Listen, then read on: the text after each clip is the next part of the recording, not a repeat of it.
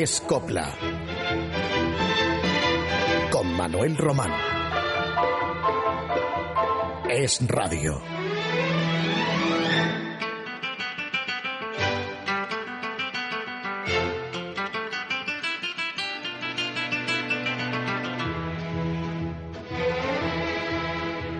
Las historias de amor entre personajes de la realeza siempre han interesado a las masas.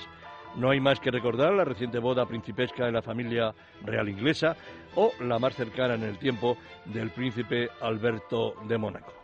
El cine de los años 50 encontró un filón con la vida de la emperatriz Elizabeth de Austria, la Sisi de cuento de hadas, manipulada en unos guiones de crema de chantilly y almíbar. También en la copla existen algunas historias de ese tipo, como el romance de la reina Mercedes, marcha de Quintero, León y Quiroga, de la que hay censadas al menos 13 versiones. Fue Concha Piquer quien la popularizó en un disco eh, aparecido en diciembre de 1948. Eh, lo grabó tres meses eh, antes de que fuera estrenada la pieza en su espectáculo Tonadilla. Ahora bien, ¿acaso no se conozca que el romance de la reina Mercedes tuvo un antecedente, otra letra distinta, aunque la música fuera prácticamente igual? Llevaba otro título, La Marcha de la Rosa, letra que escribió Antonio Quintero y que estrenó en 1947 en el espectáculo Redondel una intérprete de segunda fila llamada Mariblan, que iba en un espectáculo encabezado por Juanito Valderrama. Entonces, la canción a la que nos estamos refiriendo, esta Marcha de la Rosa, pasó inadvertida.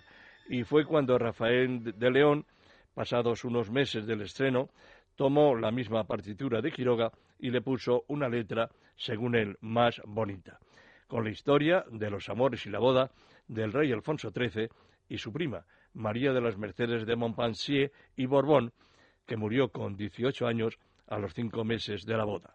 Vamos a escuchar la versión que grabó Antonio Amaya.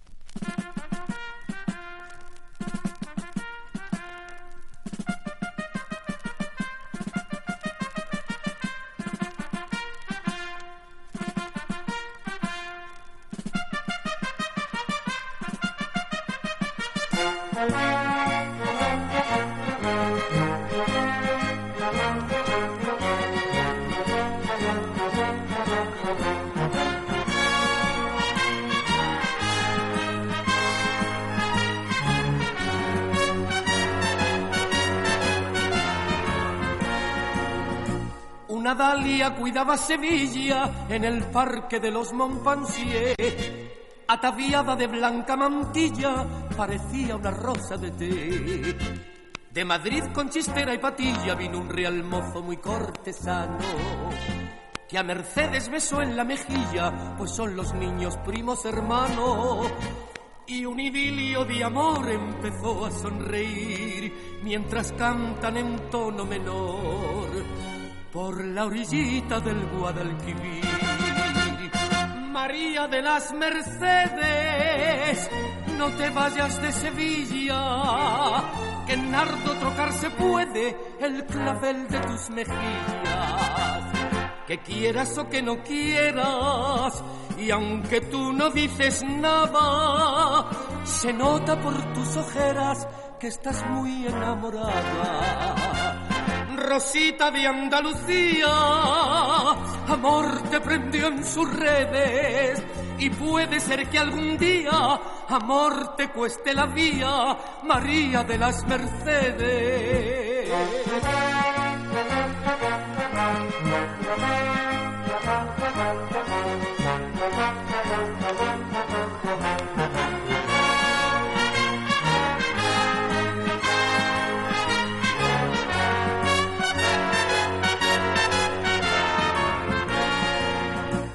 Una tarde de la primavera, Merceditas cambió de color. Y Alfonsito, que estaba a su vera, fue y le dijo que tienes mi amor. Y lo mismo que una lamparita se fue apagando la soberana. Y las rosas que había en su carita se le volvieron de porcelana. y Mercedes murió empezando a vivir y a la plaza de Oriente hay dolor. Para llorarla fue todo Madrid. María de las Mercedes, mi rosa más sevillana, ¿por qué te vas de mis redes de la noche a la mañana? De amores son mis heridas y de amor mi desengaño al verte dejar la vida a los 18 años. Adiós, princesita hermosa, que ya besarme no puedes. Adiós, carita de rosa. Adiós, mi querida esposa, María de las Mercedes.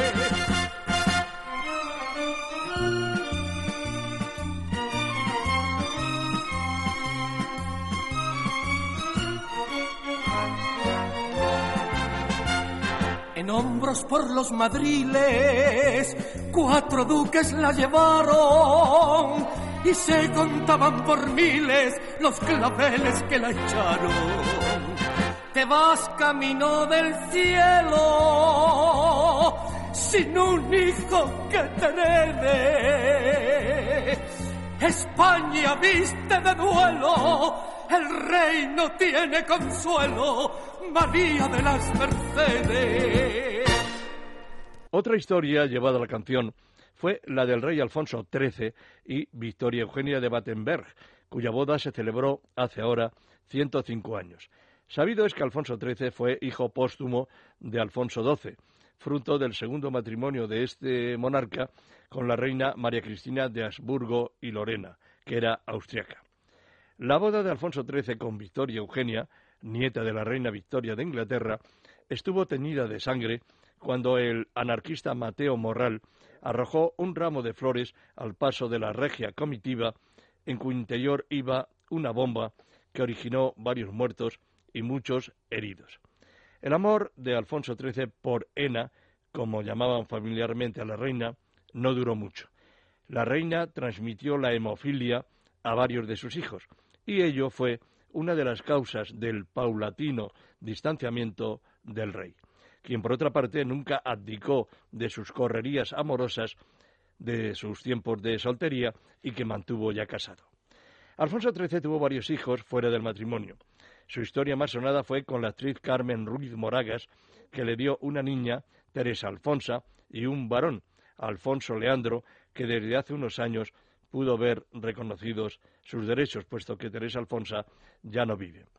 Les vamos a brindar unas sevillanas que evocan los amores y la boda de Alfonso XIII y Victoria Eugenia, a cargo de un veterano grupo sevillano. Sevillano me refiero especialista en, en sevillanas, aunque sean de las marismas de Huelva. Me estoy refiriendo a los marismeños, sevillanas de la reina.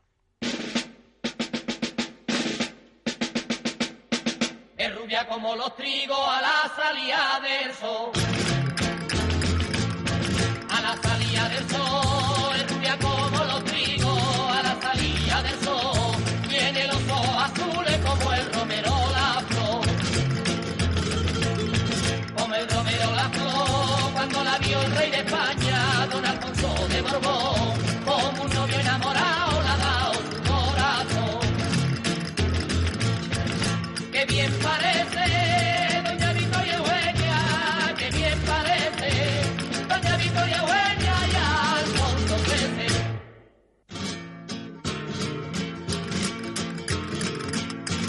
Cuando vuelven de la boda y ya en la calle mayor. Y ya en la calle mayor, cuando vuelven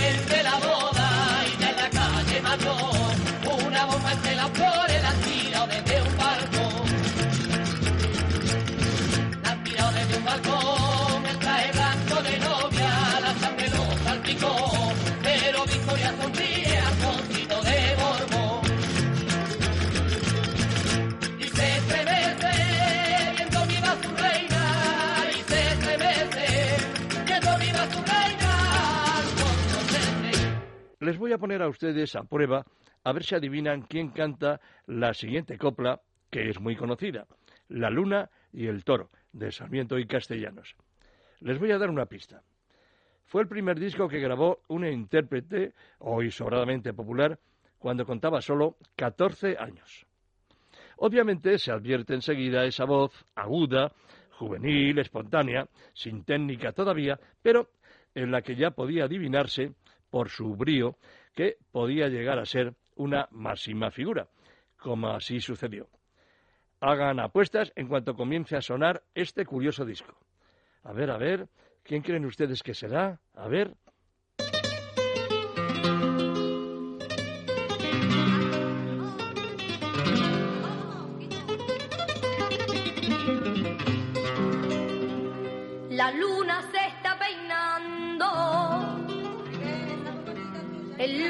Espejos del río y un toro la está mirando entre las aras escondido.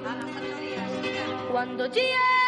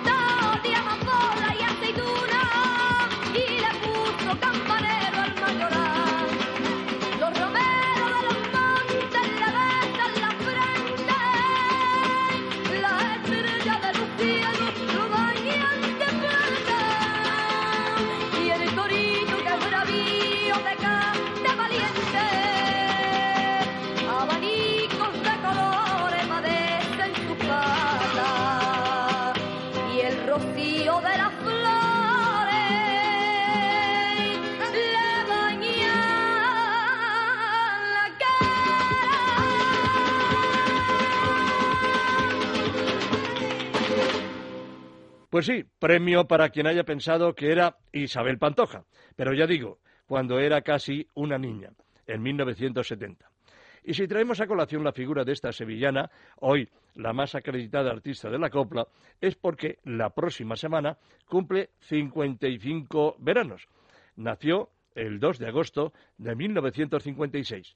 Solo tenía siete años cuando subió a cantar por primera vez a un teatro, el San Fernando de Sevilla. Fue en el espectáculo Tele y Olé de Juanito Valderrama y Dolores Abril. Y allí salió a cantar Isabel, que entonces eh, se anunciaba como Maribel, un paso doble. Y como premio, ¿saben ustedes lo que recibió? Pues le dieron tres globos, porque era una niña, y claro está, el padre, Juan Pantoja, que era eh, cantaor, gitano, pues al principio le hizo gracia que Isabel eh, actuara allí de una manera, pues naturalmente eh, simpática, ocasional, ¿no? Pero Maribel se empeñó tiempo después en ser artista y eso ya no le gustó tanto al padre. Pero no paró hasta enrolarse en un cuadro flamenco cuya figura era su primo, Antonio Cortés Chiquetete.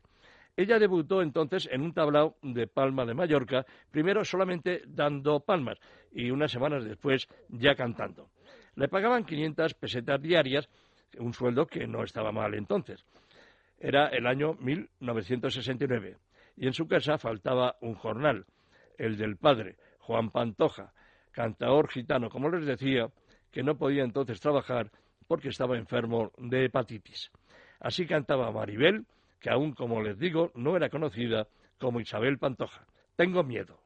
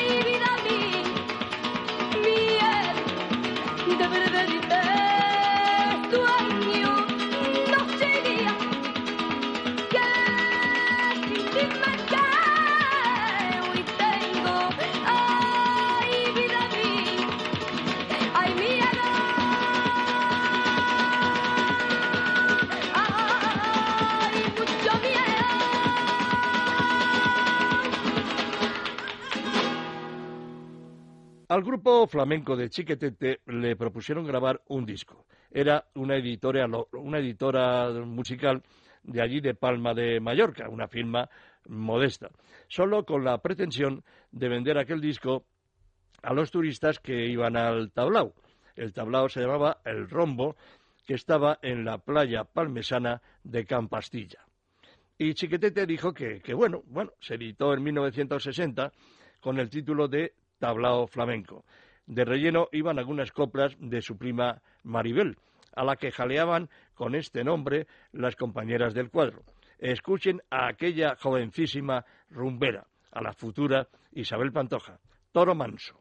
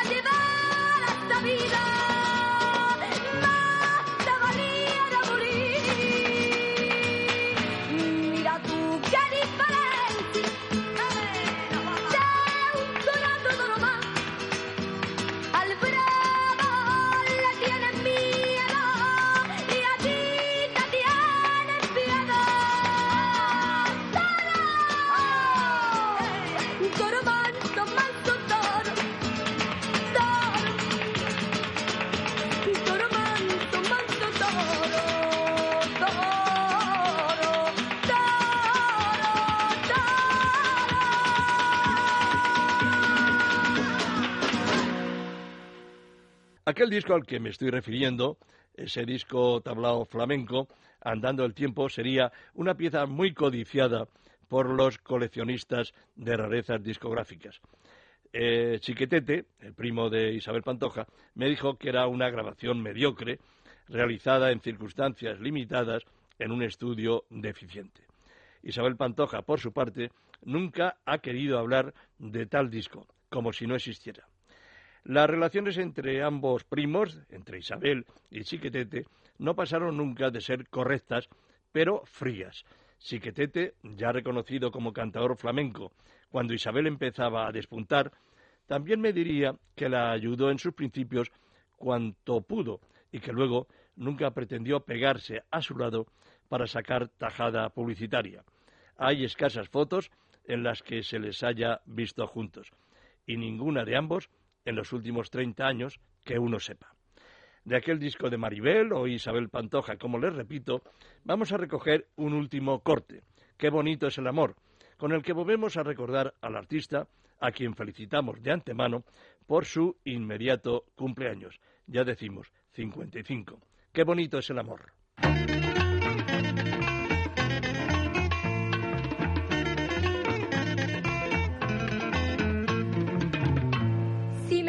Tú la luna, la luna te cogeré. Si pidieras las estrellas, las estrellas te daré.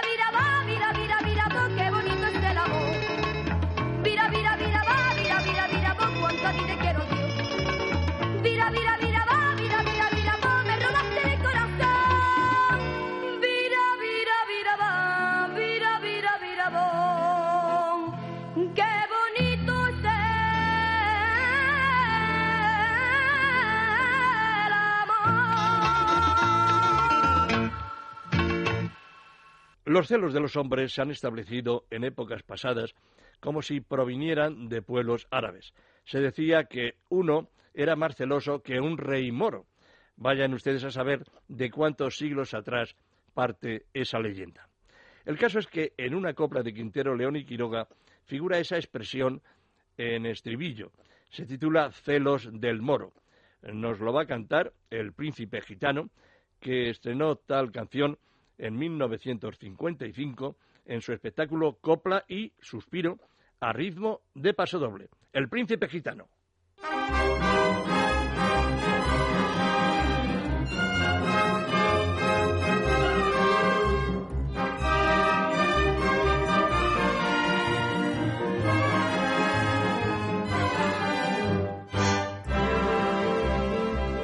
Si yo a ti no te quisiera, te quisiera, muy poco se me importara que los ojos de un cualquiera, de un cualquiera, se clavasen en tu cara. Más como yo te camelo, con toda la vera de mi corazón, siembro cuchillo de celo en cada ventana y en cada rincón.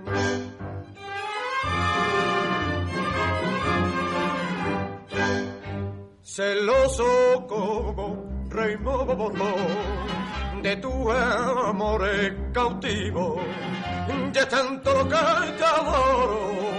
que sin cela arte no vivo. En tu pelo ensorteado y en tu boca de clavel,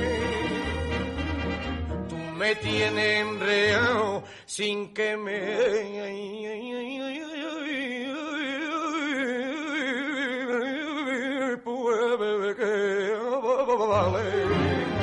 de mi pena y alegría. Tú eres mi mayor tesoro, por eso estoy noche y día celoso como un rey moro.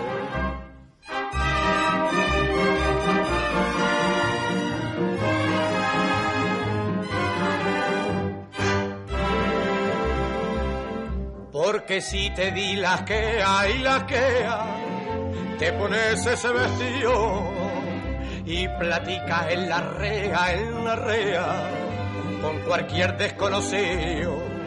Mira que estoy encelado, no juegues entrañas con mi padecer, vete con mucho cuidado, que por tu cariño me puedo perder.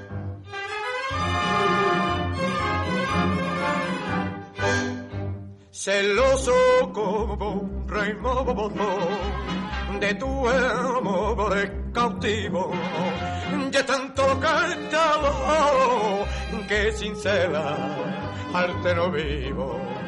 En tu pelo ensortiejo y en tu boca de clavel. Tú me tienes enreado sin que me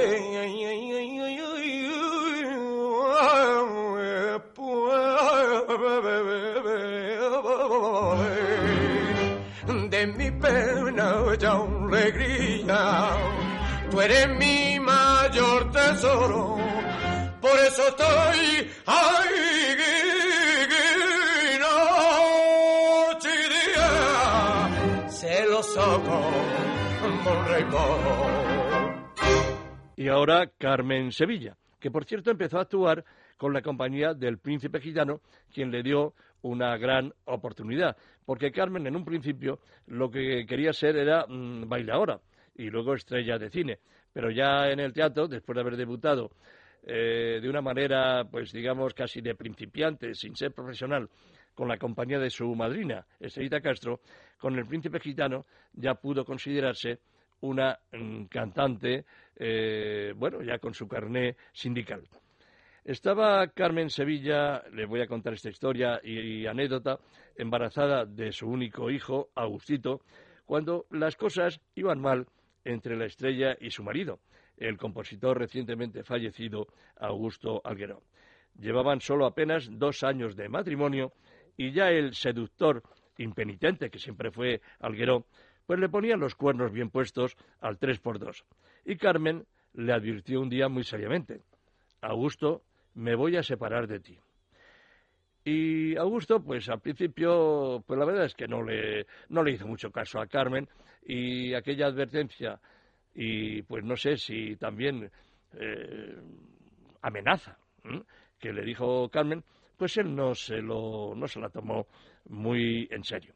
La verdad es que Augusto no solo la engañaba con otras mujeres, sino que además llevaba una vida desordenada llegaba al hogar a altas horas de la madrugada.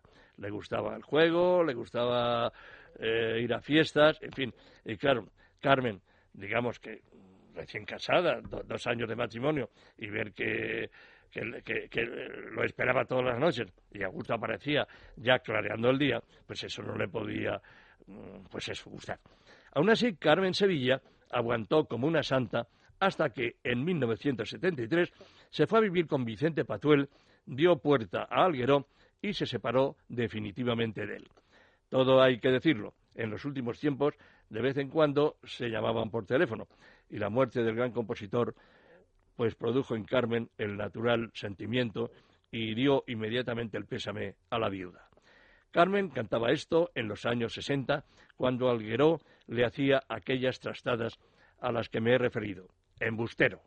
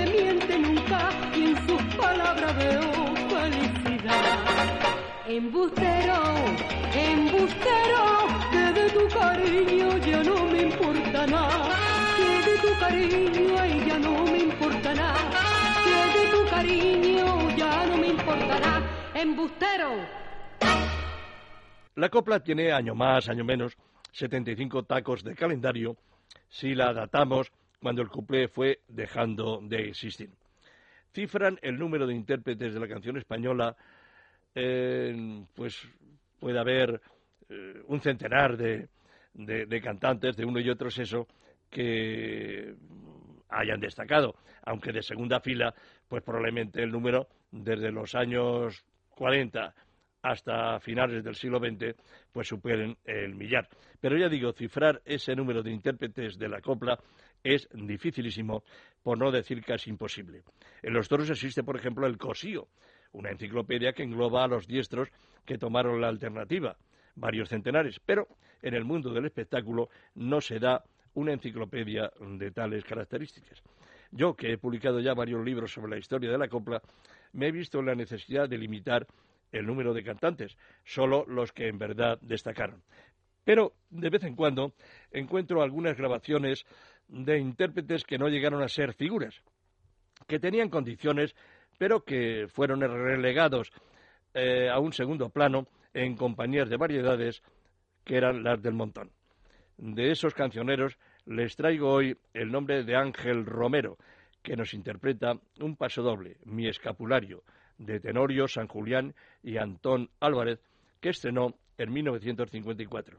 Si la copla, como la definió Rafael de León, es como una obra teatral, con exposición, nudo y desenlace, esta que van a escuchar es un dramón, un folletín, de los que ahora podrían llamarse culebrones, como en televisión, pero en su día gustó mucho. Mi escapulario, Ángel Romero.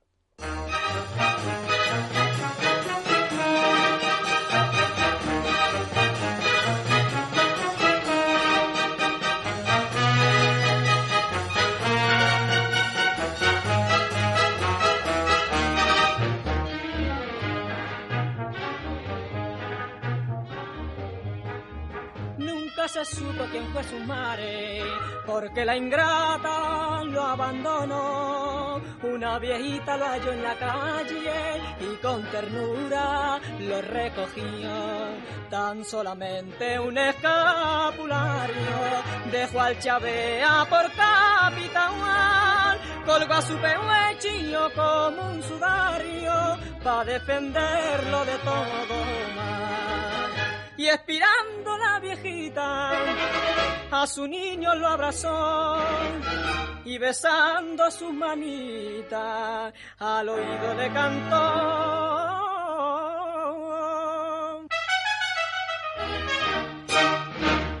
Quiero que mi escapulario nunca se apaguarte de ti. Guárdalo como un sudario que yo te dejo al morir. Reza por mí todos los días, ya la Virgen del Rosario solo te quiso en la vía, solo te quiso en la vía quien te dio el escapulario.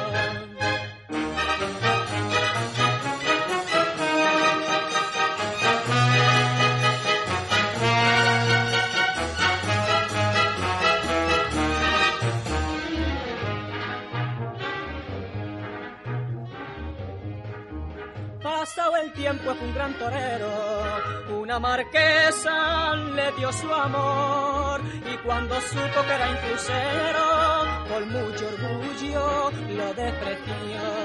En una fiesta que toreaba, en un tendillo la vio el chaval y al perfilarse mientras miraba, cayó en la arena de una corna un lamento de agonía. En la plaza se escuchó y el chaval mientras moría recordaba esta canción. Ay, ay,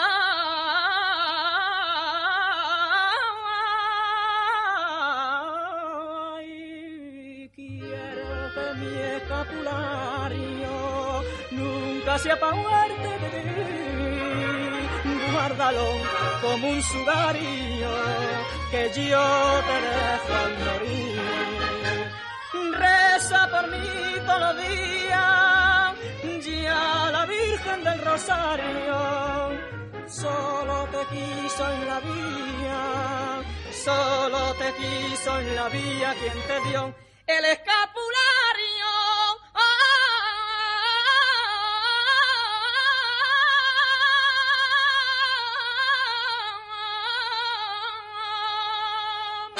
Y tras escuchar esta copla que nos dejó muy compungidos, sonriamos un poco, con las voces de los payos, aquel trío sevillano que impuso su estilo de rumbas, de rumbas pop, entre los años 1968 y 1973. Antes de que consiguieran aquel número uno titulado María Isabel, grabaron en su segundo disco esta desenfadada pieza que responde por el nombre de La Gorda, Los Payos en Acción.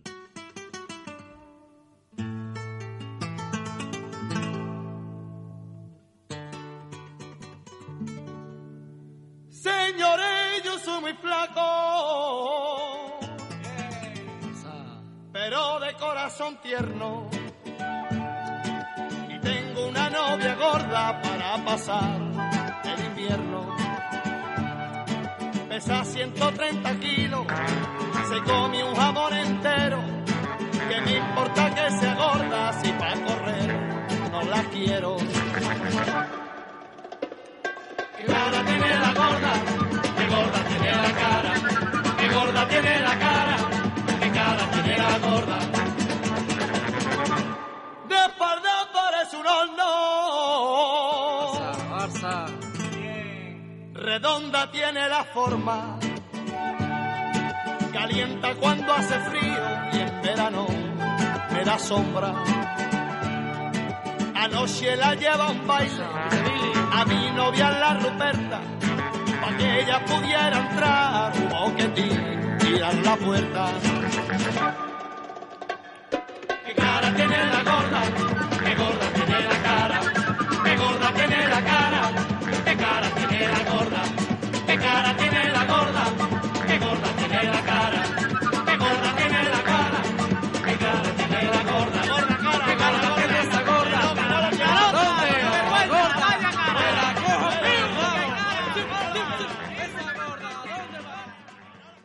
Queremos que se diviertan ustedes en un día tan especial como hoy, día en el que muchos de nuestros oyentes estarán, aparte de los que permanecen en sus casas o en la playa, por ejemplo, en plena carretera, bien de regreso de sus vacaciones o los más afortunados, camino de su apartamento playero o de montaña.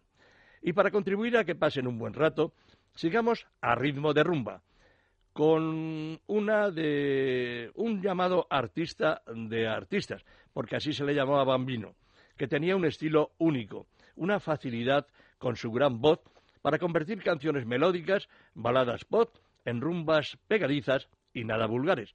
Por ejemplo, esta, Se me va, un estreno de Rafael en 1981 que le había compuesto Manuel Alejandro. Bambino con ustedes, acompañándoles en el viaje o en la sobremesa. Se me va.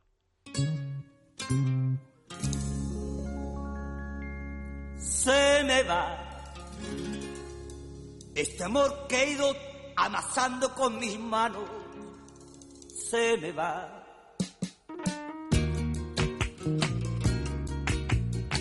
Se me va. Lo que tanto tiempo yo he querido tanto, se me va. No hay razón que yo pierda en un momento lo que tanto me costó. No hay razón que se vaya de mis manos en un soplo tanto amor. Se me va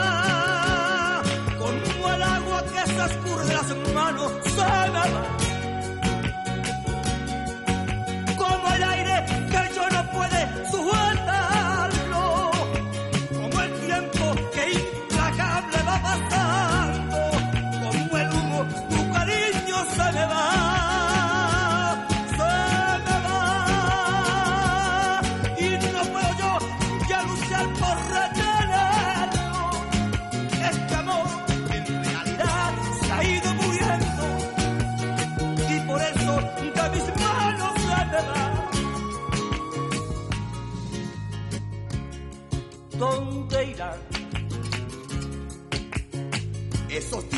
Alegría que pasamos, ¿dónde irán?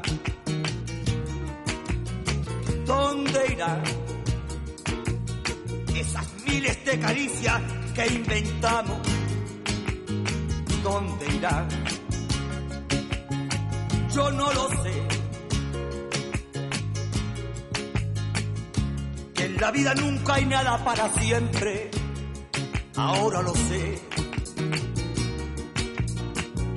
Fue tan bonito así quererte que ahora me cuesta perder. Se me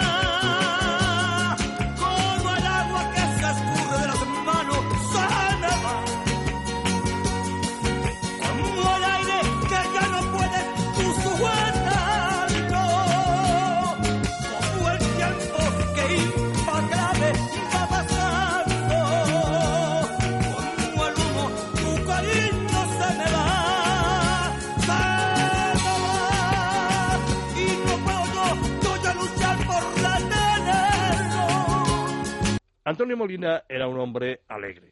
Su carácter era sencillo, sonreía a menudo y se mostraba siempre abierto con cuantos se le acercaban. Lástima que muriera joven, con solo 64 años, víctima de una fibrosis pulmonar, una enfermedad de mineros, como me dijo el propio Antonio Molina unos meses antes de irse de este mundo. Su mejor época fue la que transcurre entre los primeros años 50 hasta concluir dicha década, cuando lucía sus excepcionales condiciones vocales con su interminable falsete. No obstante, Antonio Molina estuvo cantando hasta 1989 en un espectáculo titulado Andalucía en vivo, desde luego ya con sus facultades muy mermadas. Ya no era el mismo y arrastraba su nombre y su fama del pasado. Pero en 1974, desde luego sin aquellos alardes de 20 años atrás, aún poseía el pellizco de su arte, la belleza de su aguda voz.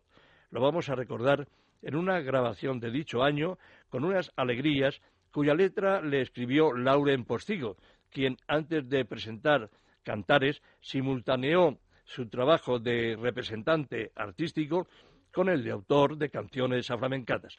Aquí está Antonio Molina en Dicen que vas pregonando.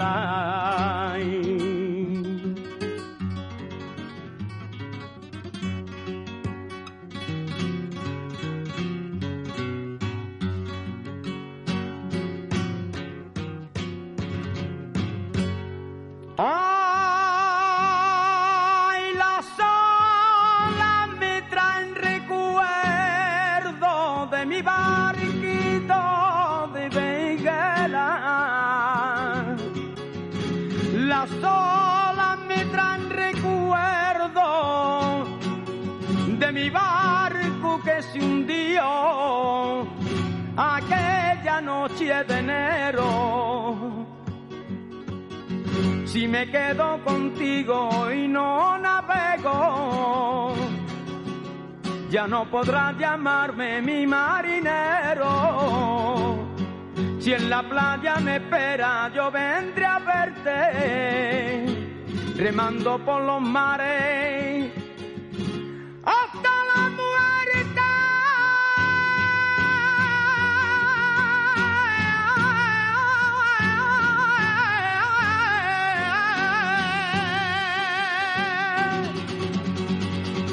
¿Recuerdan ustedes a las grecas? Eran Carmela y Tina Muñoz, dos hermanas que entre los años 1974 y 1977 grabaron cuatro álbumes. Ciertamente no con el mismo éxito los dos últimos que los primeros, pero en esos tres años fueron muy populares en toda España.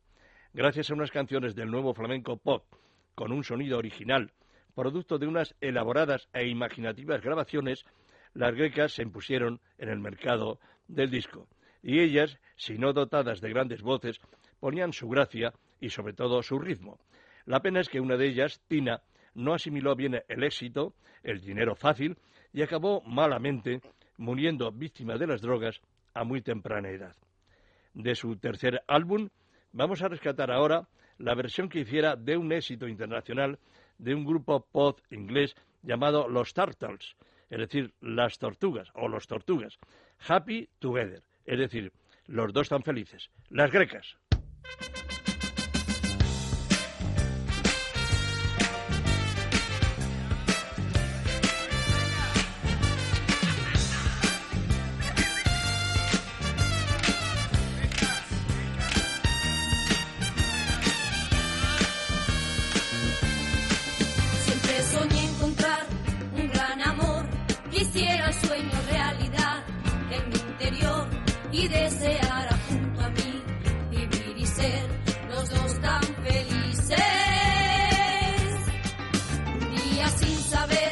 Saber qué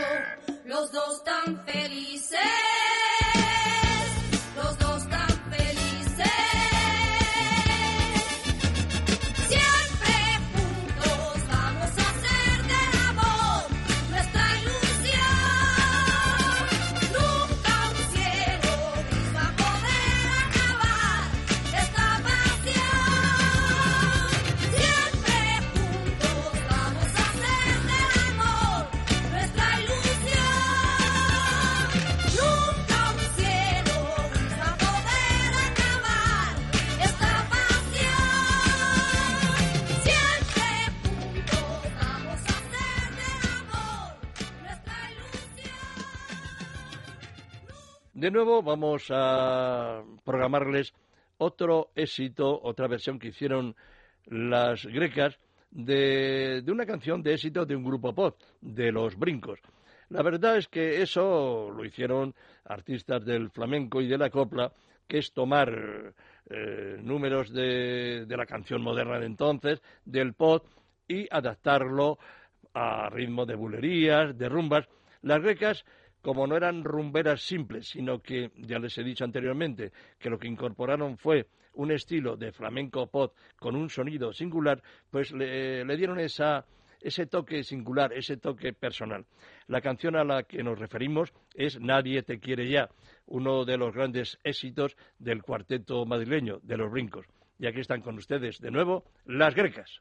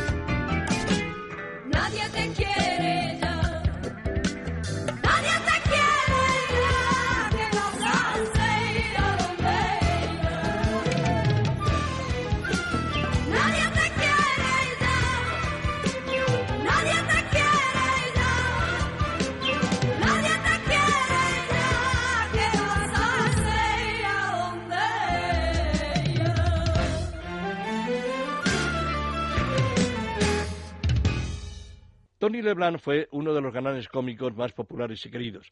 Desgraciadamente lleva 28 años retirado tras un accidente de coche. Tuvo que ser intervenido nada menos que en 32 o 33 ocasiones ya, aunque a fuerza de gran tesón, bueno, pues eh, sigue en silla de ruedas, con bastón, pero ha intervenido en capítulos de la serie Cuéntame y en películas de la saga Torrente. Tiene mucho mérito el de este galán cómico que probablemente en su género fue el mejor que hubo en España entre los años 60 y 70, con un largo eh, número de películas de éxito. Pero Tony, además de ser ese actorazo genial, demostró su talento a sí como autor de canciones que llevó a sus espectáculos revisteriles. De él es, por ejemplo, Cántame un pasodoble español. Y también este otro pegadizo pasodoble con música del maestro Quiroga que estrenó Lolita Sevilla en el espectáculo que ambos presentaron en 1964, Lava la señora, lava el caballero. Su título no puede ser más apropiado en estas fechas veraniegas, Un abanico español. Yo me despido de ustedes hasta el próximo sábado y agradezco el trabajo que ha hecho hoy frente al control de sonido mi compañero Aarón Arce. Lolita Sevilla, un abanico español.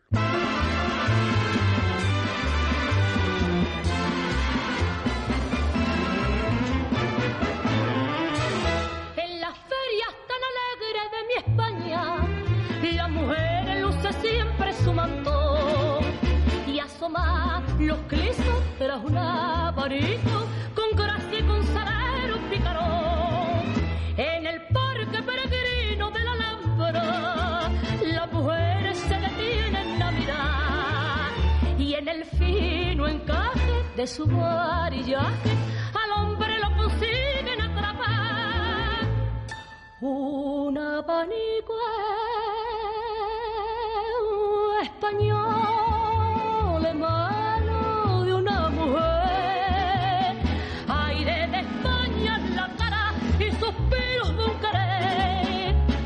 adorno de primor el abanico y también es mensajero del amor. Un abanico es